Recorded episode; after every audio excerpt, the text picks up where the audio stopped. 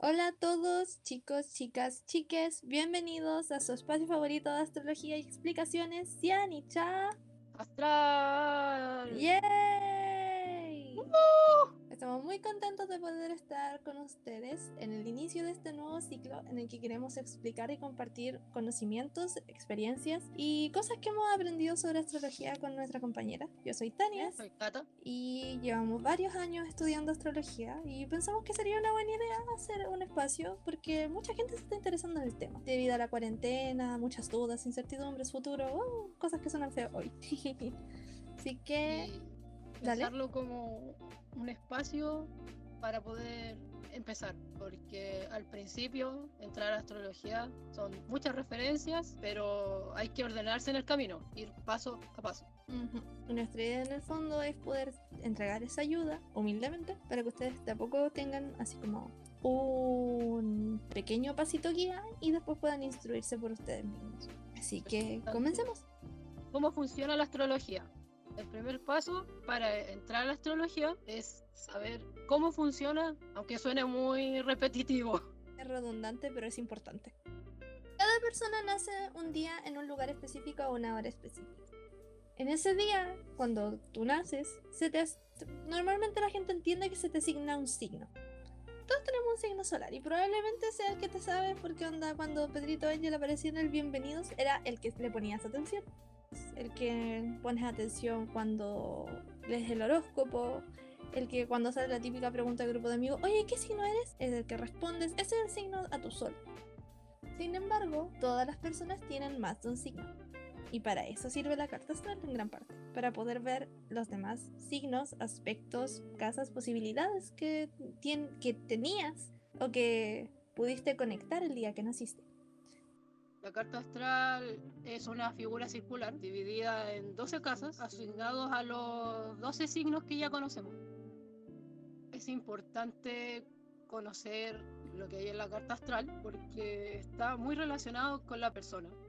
Todos los planetas del sistema solar en la astrología toman un significado. Esto hace que sea bastante útil y bastante importante el tener un conocimiento de lo que es tu carta astral más allá de tu sol. Muchas personas como que dicen que no se sienten tan identificados con su sol porque de repente tienen más conexión con otro aspecto. Y eso hace que sea así como una experiencia súper sanadora o reconciliadora con uno mismo conocer su carta astral. Si tenemos en cuenta toda la información que entrega la carta, su división y todo esto, cabe la pregunta de qué usos puede tener. Y en realidad tiene un montón de usos. Esa es una de las cosas buenas de la astrología. Por ejemplo, puedes usarla, puede aplicarse a un, a un- en realidad cualquier hecho, o cualquier situación, o cualquier cosa que puedas ponerle una- un cumpleaños, un lugar de ejecución, por así decirlo, y una hora. Por ejemplo, Cata, dame, dame tú un ejemplo que te guste. de la lectura de eventos. Esto es ubicar la fecha, la hora, los minutos, los segundos, todo ese tipo de detalles y sacar una fotografía del momento.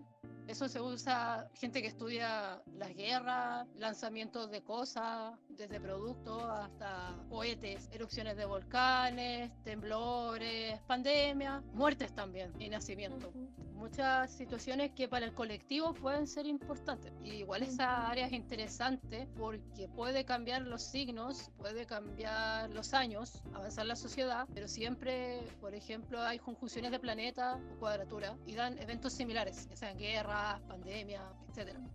Sí, y es muy cool cuando se hace.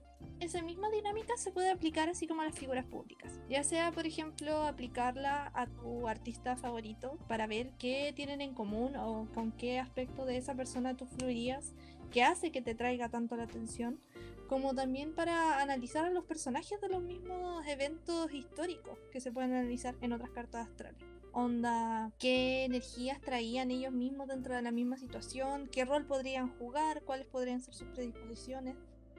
En ese sentido, un ejemplo interesante que siempre se puede hacer es la llegada de los presidentes y compararlo con las cartas natales de los países, porque también ahí te habla un poco de la energía que refleja esa autoridad, entre comillas, que puede representarte a o no, pero puede estar vinculada con lo que significa el desarrollo colectivo del terreno representado en la carta astral a través de su fecha fundacional.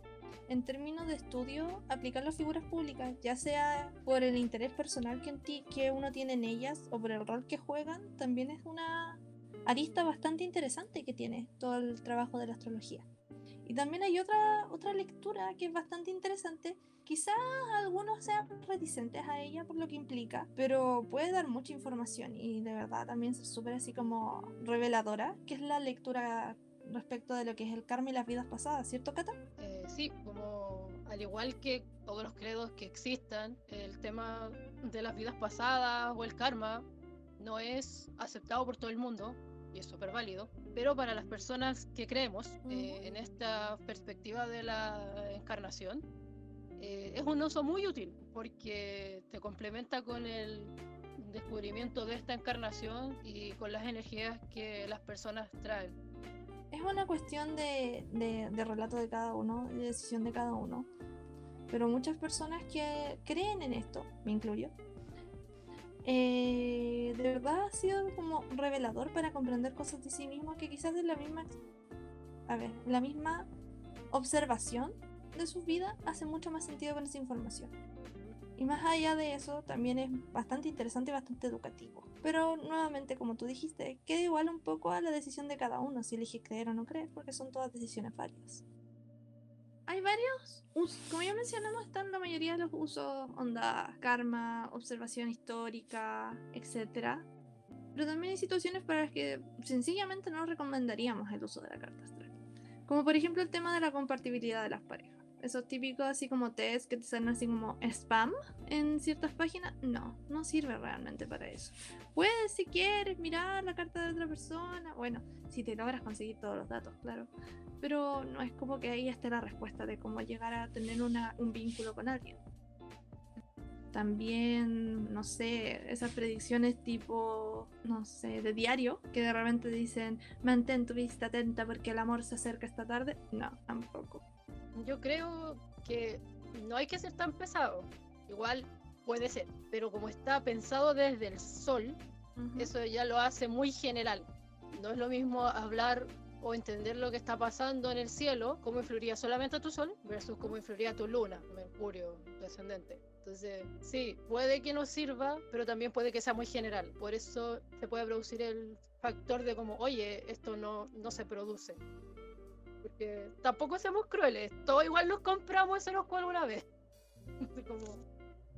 O sea, sí, porque igual es entretenido. Sí, pero no es tan literal, Claro, no es, no es como esta guía que tú tendrías al profundizar.